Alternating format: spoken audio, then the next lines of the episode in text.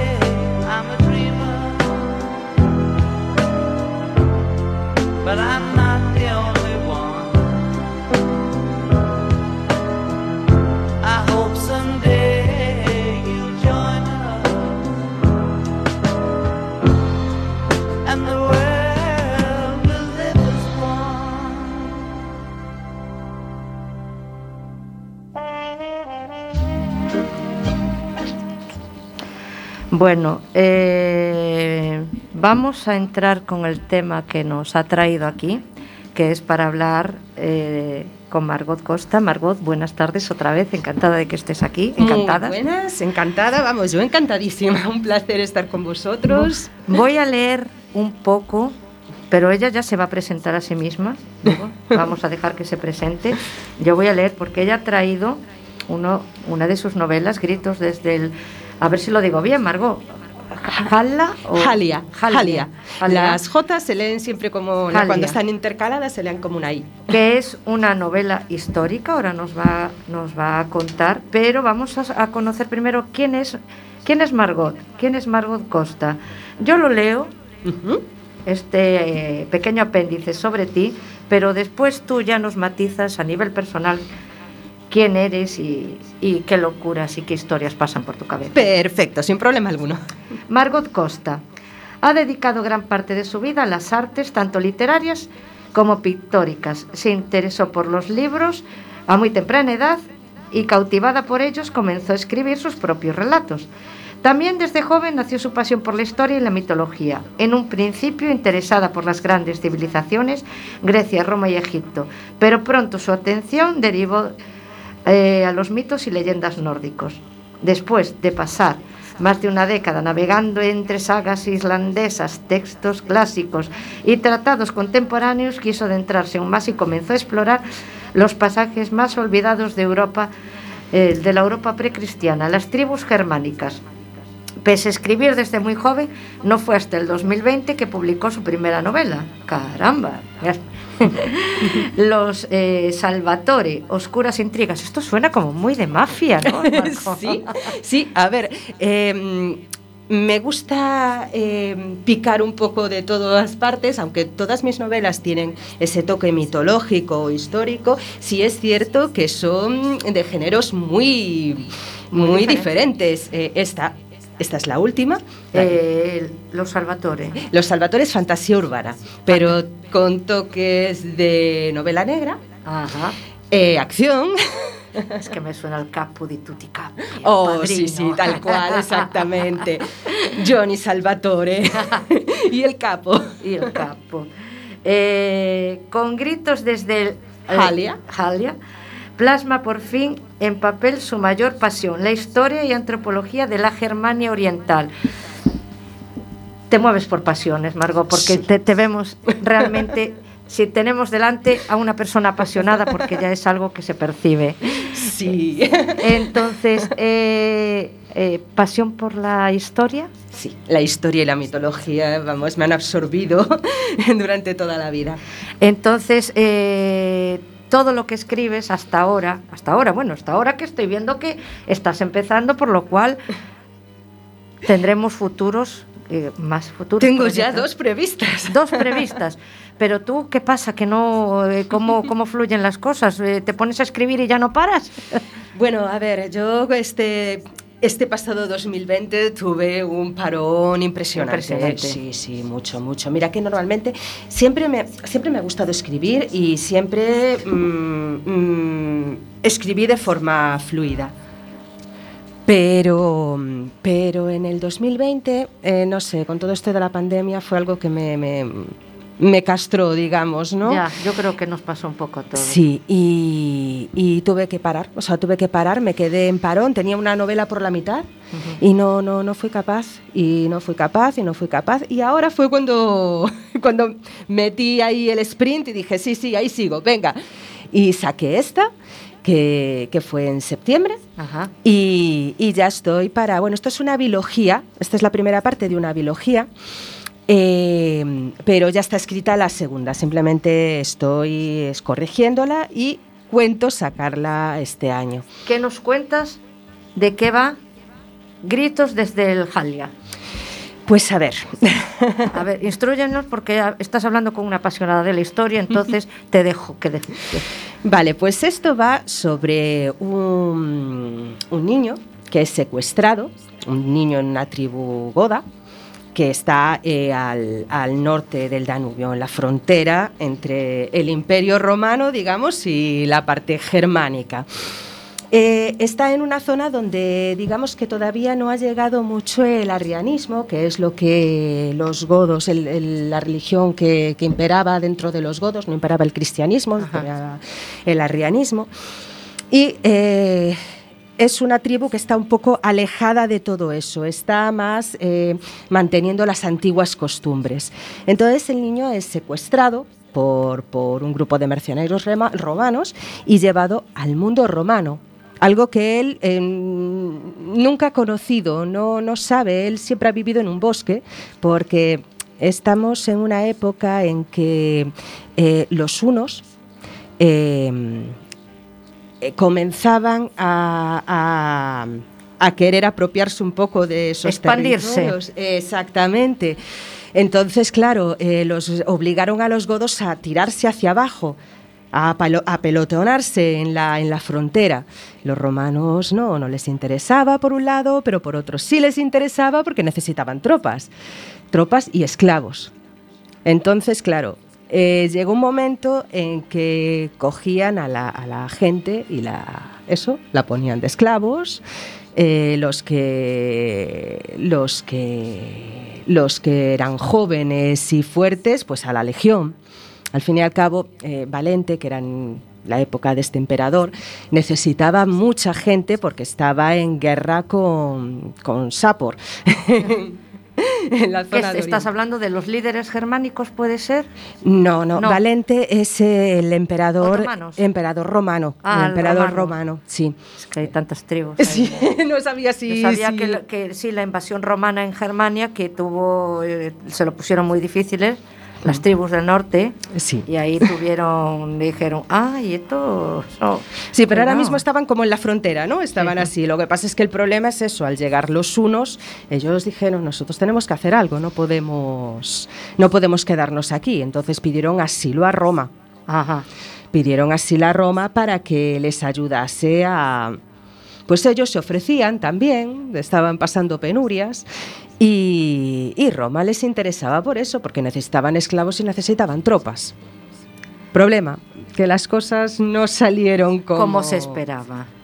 Claro, Y el protagonista, es el niño. y el niño llega a ser, entiendo que alguien... Ah, no. Claro, ahí ya... Ay, ahí. Ahí claro. ya, ya, ya nos deja con la miel en la boca. Exactamente. Ahí, Entonces hay que leer el el- libro para enterarse de hasta dónde llega. El libro tiene dos partes. Está la parte vista desde los germanos, Sí. que están sufriendo las penurias, que están pasando hambre, que intentan entrar en el imperio para salvarse de los unos, todo eso, y la parte del niño, Ajá. que está pues viviendo eh, como un esclavo romano, pensando que la familia lo tiene que ayudar, lo tiene que, lo tiene que salvar, y el padre intentando salvarlo, pero no puede, o sea, es que es un, todo un poco marabunta, ¿no? Digamos. Eh, a mí, ya de entrada, que me apasiona la mm, novela ficción histórica, me, me estás em, entrando un gusanillo, Margot, de, de, de, de, ay, por favor, no, Yo- quiero más, quiero más. Yo he intentado además que no sea el, el típico libro de, eh, de- de novela histórica. Yo quise ir, un- a ver, no sé si a lo mejor jugué un poco, queriendo jugar un poco en una liga demasiado alta, pero yo quería que fuese, que pareciese un libro antiguo. A ver si me explico. Eh, yo me basé mucho en las, en las sagas nórdicas, esto Sí, que... sí, sí, sí. Exactamente. Entonces yo quería que el lenguaje de los, de los germanos sí tuviese ese deje de saga nórdica. No sé si has leído alguna, sabes un poco No, digamos que he consumido más eh, visualmente que no por lectura. Sí, Eh, todo, todo, todo el tema de sagas nórdicas y tal. Sí. Todo eso sí. Además, si me voy a la serie Vikingos, creo que me veo como todas las temporadas en su momento. Sí. pues ellos tenían ese punto de, por ejemplo, mucho, eh, muchos poemas. Sí. Eh, Los- exacto. no, los bardos no eran. No, eran, no, eran los escaldas. Sí. Eh, Ah. Básicamente algo parecido a los bardos, pero Ajá. los escaldas. Entonces yo intenté darle ese punto, ¿sabes? Es más, eh, a veces de repente se ponen a cantar.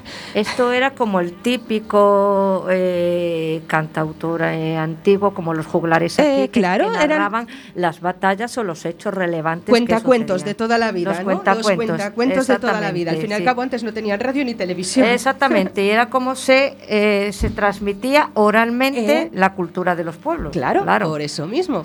Y entonces intenté darle ese punto eh, antiguo. Es más, al- en ciertos momentos eh, los diálogos creo que tienen un punto de prosa poética. Intento que las palabras se la- sean bellas, ¿sabes? La forma de, de- de decir las cosas sea como en ese tono... musicalidad. Eh, darle exacto. una musicalidad Eh, al libro. Eso es lo que he intentado. Es por haberlo conseguido. Eso lo tendrán que decir los lectores. Te lo diré porque eh, lo, lo leeré. De esos, eh, en este caso sí estoy segura. A veces no lo digo con la boca tan abierta, pero so- so- es literatura que me atrae ya de por sí. Pues ya me Ah. dirás, ojalá que te guste. Margot, ¿dónde Dime. podemos encontrar tus libros? Pues mira, los libros están en editorial, entonces eh, los puedes pedir en cualquier librería, están en Amazon, en Casa del Libro, o sea, no es difícil En librería encontrarlo. yo voy, pregunto por tu libro, me lo buscan y bien, está Sí. bien. Pues a los que os guste, eh, cuentos desde el Jala, eh, Ja- Jal- Jalia, Jalia. Jalia. Jalia, Jalia. eh, ficción y histórica. Y a quien no le guste la ficción histórica y quiere algo más ligerito, más fácil de digerir, más entretenido, pues Sí. Oscuras Intrigas. Bien, ¿de qué va Oscuras Intrigas? Oscuras. Intrigas es un batiburrillo.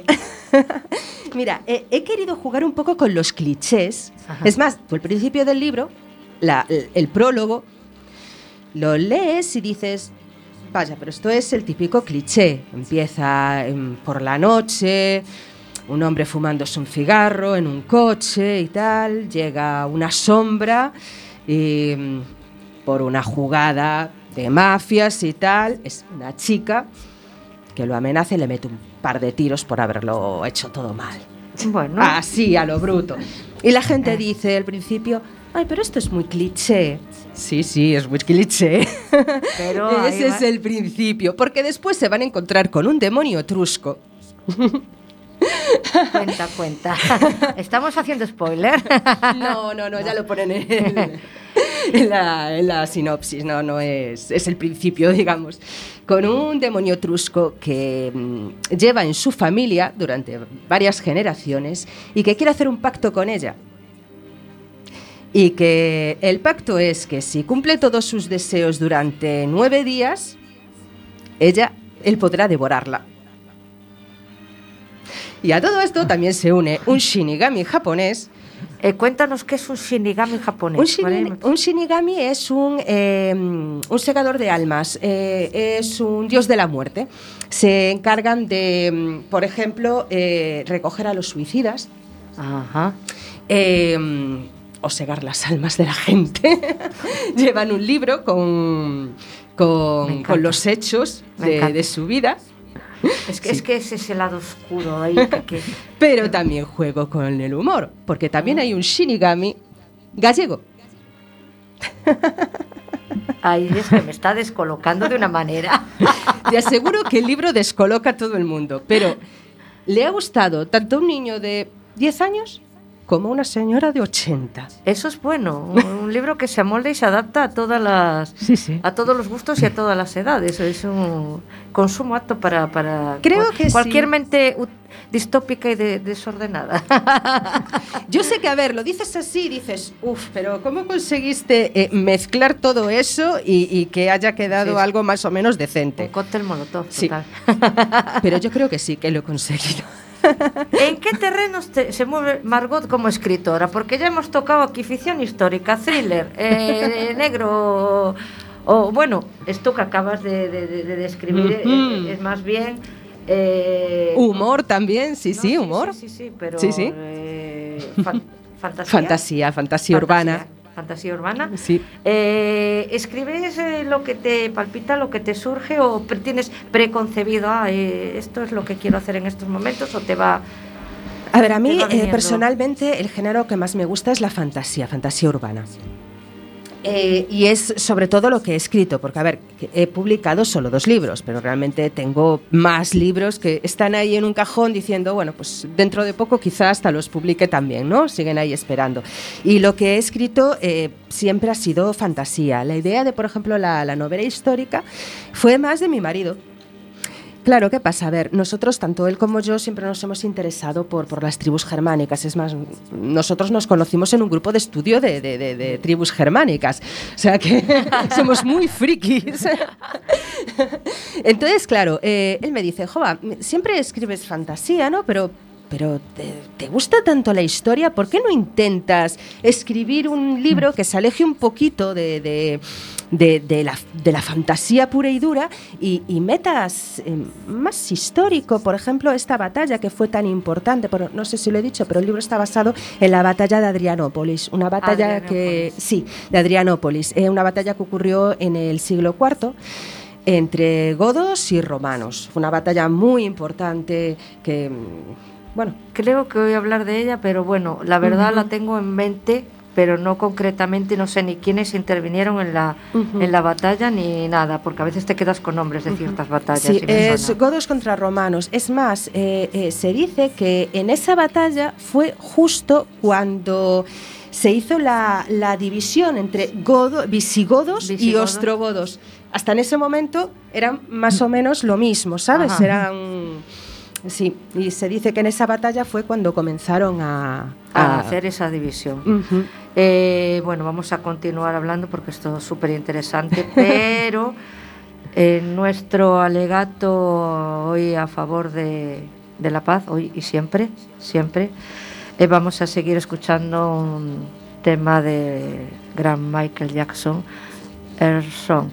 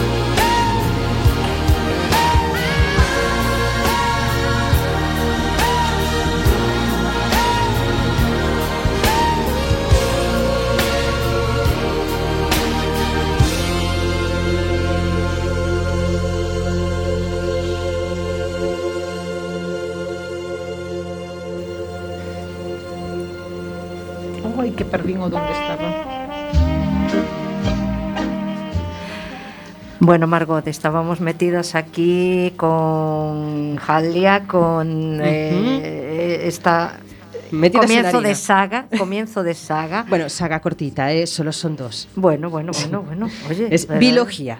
Hombre, cuento, a ver si, a ver si los fans me piden mucho. A ver, uno se debe a los fans. bueno, yo pienso que uno se tiene que deber primeramente a lo que le apetezca escribir. A ver, si no da de sí, no da de sí. A mí Claro. eso de alargar las cosas simplemente porque tienen éxito, como hacen muchas muchas series, no, se ¿eh? pierde, se pierde, No, se no, no, pierde. no. Yo pienso que ahí se pierde lo que es la eh, la esencia, la esencia de, la, de, de, la, historia. Cuando quieres mm. alargar algo ya demasiado es como que ya no tienes por dónde coger y ya pierdes esa calidad o, o esa ansia que te llevaba al principio de la historia. Que Entonces, despois hay que saber dónde que despois chega o aburrimiento, non hai claro, máis. Claro. Bueno, a min gustaríame eh, falar un pouco dos personajes deste libro. Eh, temos a ese neno uh -huh. de 10 anos. Sí. Eh, que bueno, falas de que é secuestrado. Uh -huh non é nadie importante. Non. Eh, non porque eu acabo de ver aquí que é o fillo dun ferreiro, non? Uh -huh. Sí. A ver, Entonces... eu non intente, eu non quixen eh, coller eh, e eh, eh, facer personaxes eh, que se, que fosen eh, grandes, mm. grandes persoaxes. Non, non, eu quería que fose todo como máis como máis máis eh, máis chano, non? Máis Sí, sí. Pero porque... bueno, xa sabes que cando falan dun secuestro, a alguén se secuestra por algo, casi sempre é o interés económico, non? No, Entonces aí no, non no, é o interés ese, non? Aí non, aí eh, era mano de obra, mano de obra gratis, non? Como se soe decir, eh, querían nenos porque eran fáciles de, de domesticar, digamos, xa. eh, valían logo para metelos na lesión. Xa. Eh, é unha época moi complicada nese sentido Eh, eh, este personaje eh, evoluciona evoluciona sí. dentro da historia sí. ou se queda no. pois como un héroe, non? No, no, evoluciona no. para algo Bueno, non podemos spoiler, pero evoluciona. Eh, sobre todo psicolóxicamente. A ver, eh, ti que ten en conta que é un neno que nunca viu eh, unha civilización, imagínate, Roma, el vivía nun bosque, sí, sí. nun bosque, porque claro, ten en conta que os godos eh no, Otrora sí foron eh, grandes, eh, uh -huh. eh, levaban a ruta do ámbar, eran grandes, non, digamos, pero nese momento non, nese momento estaban eh, eh, eh estaban eh, como tirados, digamos, sí, estaban non tiña... aí non. Claro, estaban eh, cercados polos unos. Uh -huh. Sabes? Estaban por un eh, por polo sur cos romanos, uh -huh. polo norte cos unos non tiñan a donde ir, estaban agazapados nun bosque. Entonces, claro, o neno non viu, non, non viu, viu máis alá do que claro, do que eh, tiña aí. E imagínate para el de repente chegar a unha gran cidade mm. eh, como di el eh, ali a, a erva non crece. Claro. Non, non hai bosques, non hai grandes árbores, non, están edificacións de pedra. Por exemplo, nun momento lle chama atención eh, que hai eh, as estatuas, sabes? Todos os, claro. os románs nas súas casas teñen estatuas e o neno non había visto nunca algo así, no?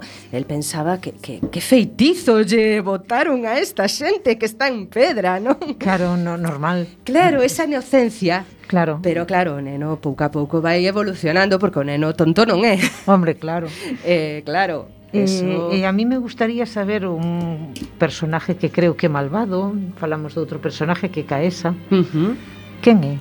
Caese é a dona, é a dona da casa onde vai a dar o, o, o rapaz. Claro, é a muller de Tullius, que é o mm. que o comprou, non? Digamos.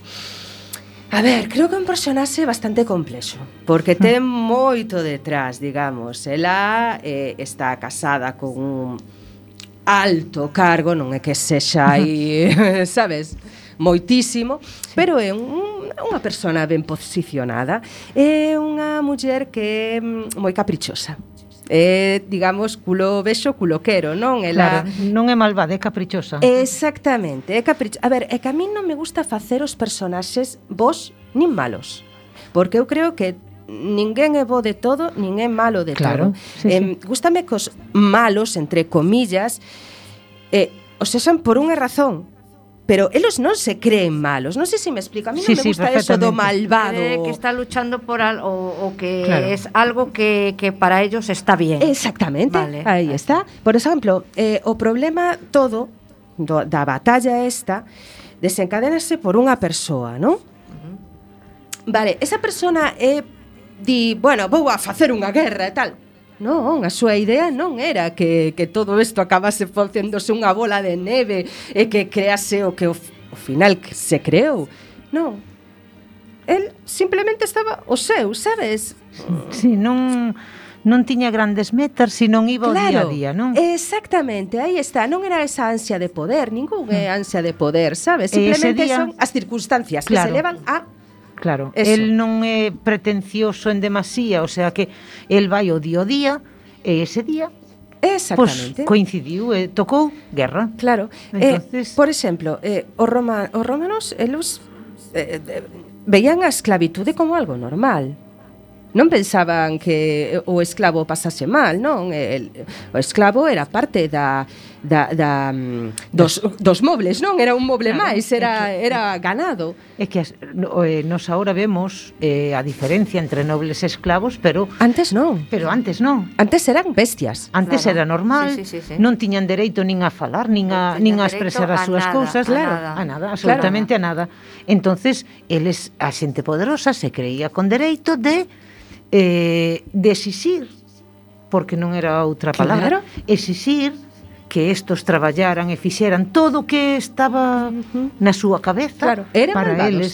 Sí, no, eran malvados. No, naquel momento pois era o que había. É, eh, eh, exacto. Claro, entonces eh, eles non se senti eles sabían e naceron en esa sociedade onde había unha pirámide, arriba de todo estaba uh -huh. o rei, eh, os proletarios, o exército e o pueblo llano. E o pueblo llano tiña que obedecer a todo o mundo. Claro. Pero é que era así. Claro, por eso digo que non fago personaxes vos nin malos, porque claro, as circunstancias son as que eh, ti o podes ver malo Claro. Visto desde a túa perspectiva, pero visto desde a súa, non. Claro. Eu intentei xogar un pouco con eso, porque eh, hai o punto de vista dos romanos, o punto de vista dos hermanos, o punto de vista do neno. Sabes? Intento xogar por aí. Es que al Claro. final, ¿qué es la línea definitoria? ¿O cómo se define lo que está bien y Eh. lo que no está bien?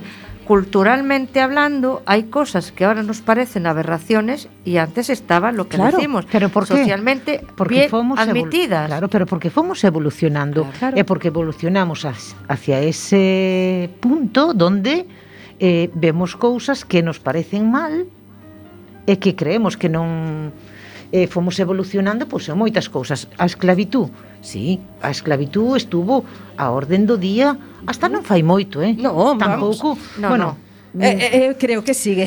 Yo, sí, que depende, sí. De, es que volvemos a lo de siempre, depende en el lugar en el que estemos claro. plantados. Veremos sí. que realmente hay eh, vivimos en el mismo mundo, pero son mundos diferentes. Uh -huh. Son cosas totalmente claro. diferentes. Entonces, es el mismo planeta, pero son realidades tan distintas. Uh -huh. Claro, las, y las culturas, eh, y culturalmente, cultura, culturalmente, culturalmente, pues eh, hay ciertos, pues eso, en ciertos lugares, en ciertos países. Eh, bueno, a mí tampouco me gusta xogar con bandeiras, pero sí, hai sí, certas sí, hay latitudes certas. do planeta onde está eh, ti faz isto, ti estás para facer isto e ti isto. Eh, e non te queixes. E non, non pode haber, eh, nadie se pode escapar do redil. Aí o tes. Agora nos, pero que eso pasou nos ao mellor a, ao mellor a nos non, pero eh, sí que os nosos pais uh -huh. estuveron vetados en moitas cousas. Totalmente. O cine, o cine en España estuvo vetado. Hai películas que vemos ahora que non, non se, se chegaron. Non. É que por enseñar un muslo, e decimos ahora, Dios mío, vamos a ver, eu eh, non cheguei aos 50. Quero decir, non cumplín aínda os 50. Sí pero vexo eh, cousas que antes pois que, que tampouco me parecen tan exageradas eso de decir, ai, eh, eh, Rosy se acordará cando éramos nenas, verdad?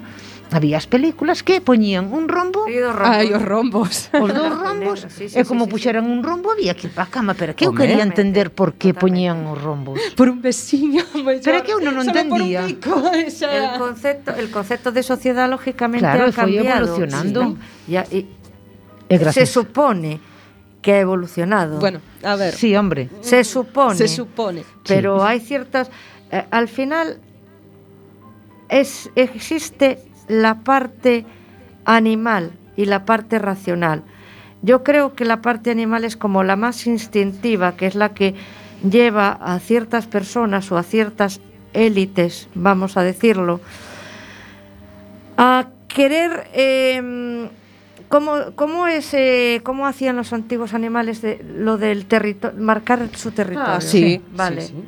Entonces, muchos conflictos, y lo vemos aquí, lo vemos en, en la saga que has escrito tú, no es algo real, no es algo de ahora.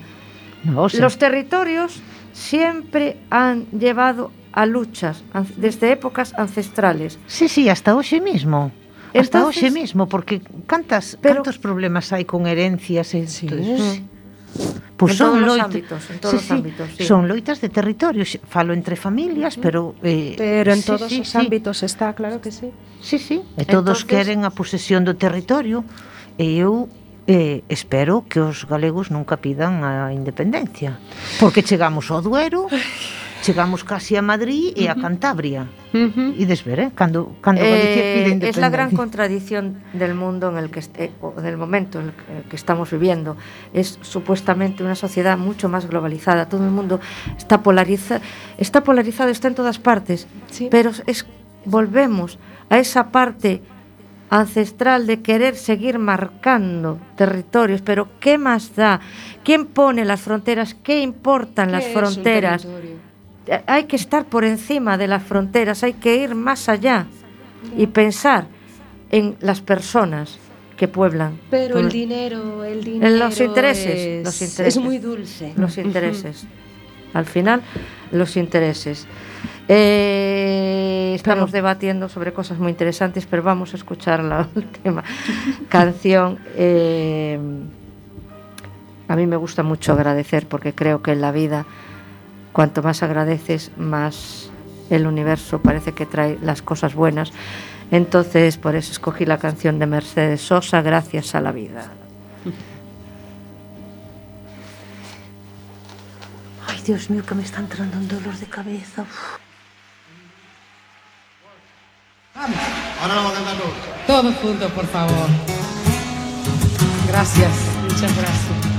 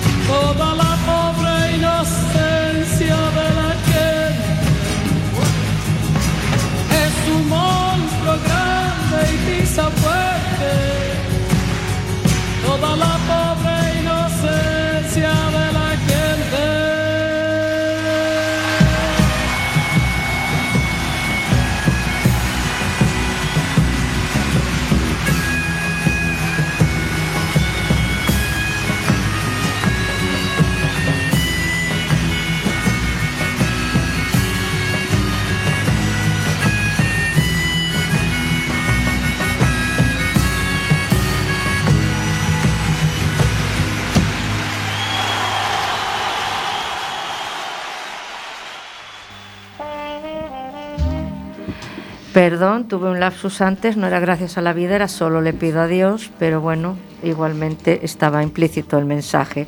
Eh, estábamos hablando de que, bueno, nos estaba comentando Margot de que justamente en Gritos desde Jalia eh, incluye partes de la novela, algunos, en algunos fragmentos, en que estaba metida la lenguaje gótico Sí. con su obviamente traducción simultánea Por- eh, que- y queremos saber el por qué y bueno porque hay que tener una, un cierto conocimiento para introducir un- una, una lengua tan tan antigua Sí, eh, ya está muerta, es una lengua ya, ya muerta en- desde hace ya muchos ¿De dónde siglos. te vienen esos conocimientos que nos lo estabas contando? Sí, no, a ver, yo, yo personalmente hablo muy poquito gótico. El que lo habla es mi marido, que es el embajador de la lengua gótica aquí en España. Eh, entonces, pues fue gracias a él que pude poner esos pequeños pasajes en gótico y bueno, está, está respaldado por filólogos también, porque me gusta hacer las cosas bien. Lógicamente, por eso. Sí, a ver, a mí me gusta mucho documentarme. Yo creo que es la parte que más disfruto de las novelas, porque incluso las novelas de fantasía, a mí me gusta documentarla. A pesar de que es una fantasía, quiero que sea congruente, ¿sabes? No quiero que... que- Te entiendo, te entiendo perfectamente. A mí Claro. me gusta mucho también meterme Claro. en todo. Y bueno, pues imagínate, en una novela histórica, si me gusta comentarme con la fantasía, con la histórica ya ni te cuento. Diez años, ¿eh? Me imagino, te- eso era una cosa que tenía pendiente preguntarte, porque eh, lógicamente escribir una novela histórica, histórica, tienes que tener una base mm, bastante importante de esa época, de, de- de- de la- de- de toda la, la- la Hmm. la forma de vida del pueblo o de los pueblos que poblaban Germania en aquel momento, de su historia, de sus líderes, de todo lo que sucedió y eso eso es mucho trabajo por detrás. He leído muchos libros. Es más, al final hay un pequeño apéndice de bibliografía donde a la gente que, oye, que a lo mejor le interesa el tema y está muy perdido y no sabe dónde poder encontrar información, Ajá. sí dejo eh, la- eh, las fuentes de donde me he basado ajá, también para para escribir la novela y documentarme. Yo, sobre todo, sobre todo, eh, mm, la batalla de Adrianópolis eh, está documentada eh, por, pues, gracias a Miano Marcelino, que era un cronista y un, y un- fue también, eh, bueno, no me sale. Mm. Eh, mercenario, ¿no? Eh, legionario, caray, que no me salía la palabra. Eh, también fue legionario en su momento, pero como cronista de la época, pues fue el que mejor documentó esa batalla y fue en su época, en su momento, ¿no? Ajá. Y también le hago un guiño en el libro. Bueno, sale también ahí en, en un capítulo, quise hacerle el pequeño homenaje, ¿no? Porque gracias a él también pude sacar información, pues, de personajes que sí son históricos, porque claro, hay personajes históricos y personajes que son inventados, ¿no? Eh, bueno, otro detalle también que quizá, bueno, me gustaría resaltar que los nombres están todos también escritos en gótico. Eh, eh, normalmente los nombres de los, eh, de los, de los líderes eh, y, y de, de- de los personajes en general suelen estar escritos ya latinizados. Véase, por ejemplo, pues Fr- Fritigerno, que es el líder, uno de los líderes que, que, que para que la guerra se llevase a cabo, ¿no? Ajá. Eh, la gente lo suele conocer como Fritigerno, pero yo eh, lo, lo- lo puse en gótico y es Frizuharnis. Ajá. Entonces también por eso es un poquito complicado acordarse de los nombres de los personajes, porque Pero- están todos en gótico. Me encanta porque eso hace la recreación mucho más, más Claro. real y, y más verídica. Eso es lo Claro. que he intentado. Es, Es, que lo que eso es lo que le... Y, y luego, y luego decimos que los libros son caros, Dios mío, con todo el Claro. trabajo que hay por detrás. Estamos falando de 10 anos de traballo. Claro, Sí. esto es Entonces, importante que, sí. que la gente que la gente lo sepa. Mm. Eh, voy a leer lo que, eh, bueno, eh, nada, lo que pone al principio del libro, ¿no? Que Sí. es como una pequeña introducción. Obviamente no lo voy a leer En gótico. en gótico, me niego. Para los dioses y ancestros, el pueblo de Gaul siempre unido más allá de la vida, más allá de la muerte, más allá de lo que está por venir. ¡Wow! qué fuerza tienen esas palabras y ya es como una introducción a lo que... a- estoy deseando leerlo, ¿eh? De verdad. Estoy Pues ahí lo tienes, nada, llévatelo después para casa. Eh, no, no, no, no, yo te lo voy a comprar. Nada. No, no, llévatelo, es un regalo. No, yo lo voy a comprar porque Sí, sí, hay que- esto Eso, merece, sí, claro. sabemos o que é, verdad? sabemos lo que es. E mira, Entonces, como o tempo pasa voando, Pois a mí me gustaría que nestes últimos minutos, porque nos quedan casi nada, Sí, A mí sí que me gustaría, vai pensando, pois, eventos que teñas, pois, a corto plazo, que, que vas a facer, que que, que non estás preparado para, para xa. E eu quería recordarlle, antes de nada, a todos os oyentes, pois que o próximo lunes, 14 de marzo, temos unha cita no fórum. E non vos esquezades, a 7 da tarde, pois teremos a presentación de un libro fantástico de Graciela Rabuñal, presenta Una mujer desmesurada. Uh -huh. Entonces, ali vos esperamos presentado por Doña Yo. Doña Yo. Entonces, ali vos esperamos pois pues, que nos queira acompañar, vale? Pues ahí e agora estar en el libro, en la presentación del libro de Graciela apoyándola, obviamente. Sí, sí. E agora, pois pues eso que nos diga Margot, pois nestos minutillos que nos quedan, a ver sí. que que ten ela preparado, que pues, que hai? Realmente, a ver, estábamos mirando eh, de, de facer algo, non sei se ao final se fará en abril, eh, unha, unha microferia de novo. Ah, eh, eh. Pero non sabemos, non se sabe todavía. De todos modos, tamén estou gustaríame eh, empezar a presentalo porque todavía non o he presentado. Hai palabra de Dios. Ana. Sí, Sí. Pois pues aí si sí tienes que presentarlo. Mira, se si haces sí. presentación ya te lo cojo en la presentación. Claro. Teño que facela. Teño sí. que facela. O que pasa é que sabes que pasa? Con todo isto das pandemias, de, de estar cerrado, de todo todo este problema, claro, digo, eh, é onde presento. Porque claro, a ver, eu, bueno, non o dixen, pero eu vivo en Carballo. Entón, claro, agora mesmo estou completamente desconectada de Coruña e non sei ni se... Pero bueno, tes moitos, mira, no fórum eh, todos os lunes hai algo literario. Tes o Sporting Club Casino que... eh, sí. Que, que bast... El casino sempre é unha buena opción. É unha opción sí. fantástica. Eu fixen o anterior verdad? É eh, un sitio fantástico porque che deixan unha sala, todos os temas culturales os levan moi ben. Uh -huh, sí. Está na calle Real, sabes que tens sí. unha entrada pola calle Real. Pois bueno, pues, pues eu me lo plantearía máis aí. Sí, sí porque sí. a mí me gusta moito, sí. me gusta moito ese sitio. Para min é un el sitio El está máis máis delimitado, sabes por lo que te digo, porque realmente al ser unha biblioteca, tanto mm. tempos tiempos como el espacio como la cabida de gente es outra máis Claro, non sei se si para as presentacións deixan algunha porque teñen salóns grandes Pois, non sei se para as presentacións o deixan, pero eu creo que aí tes que pagar para cando alquilas unha sala desas grandes, no? Tipo auditorio. Ah, no lo no, sé. No sei, Puede que pero sí. bueno. No te digo pero que sí en el casino que... es una buena opción. Uh -huh. O casino a mí me parece... Yo lo pediría, sí. y lo pediría, sí. Margot. Sí, pues tendría que hacerlo sí, no, más que nada, porque, oye, dar ahí un poco el bombazo, ¿no? Claro. Digamos, y, y moverlo así, de ese modo, porque, te digo, es que todos estos de que si te, te abren, te cierran, que si ahora... Pero yo eh, creo no- que ahora, yo creo que ahora es como que se está Ay, ojalá. Claro. más a una... Aparte as salas do casino son grandes, eh? eu, sí, grandes. Hai hai posibilidade de meter eh, tranquilamente na sala don 100 personas con huecos no medio, eh? También, también es cierto que donde lo hice yo la última, la, la biblioteca del Viña, Tamén nas que aquella estaba al 50%, pero tiene es una biblioteca grande, Sí. grande. Tienen todo el material, tienen ordenadores, Sí. tienen para música y está muy bien. Entonces también es una buena opción. Sí, en bibli- en presentar biblioteca. El, eh. eh, el libro. A mí, Mm, En gustaría- biblioteca de Coruña. mirar, sí. Sí, Eh, pero es la más la que tiene Sí, a máis grande, sí. Sí, más cabida.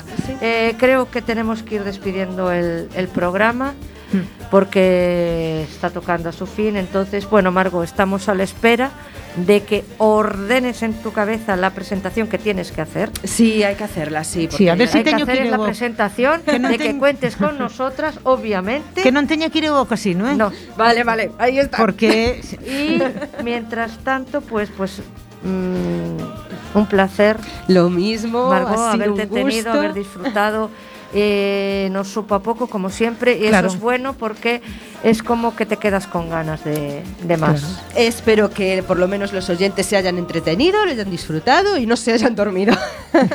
E nos vemos, pois eso, bueno, nos oímos, dito, dentro de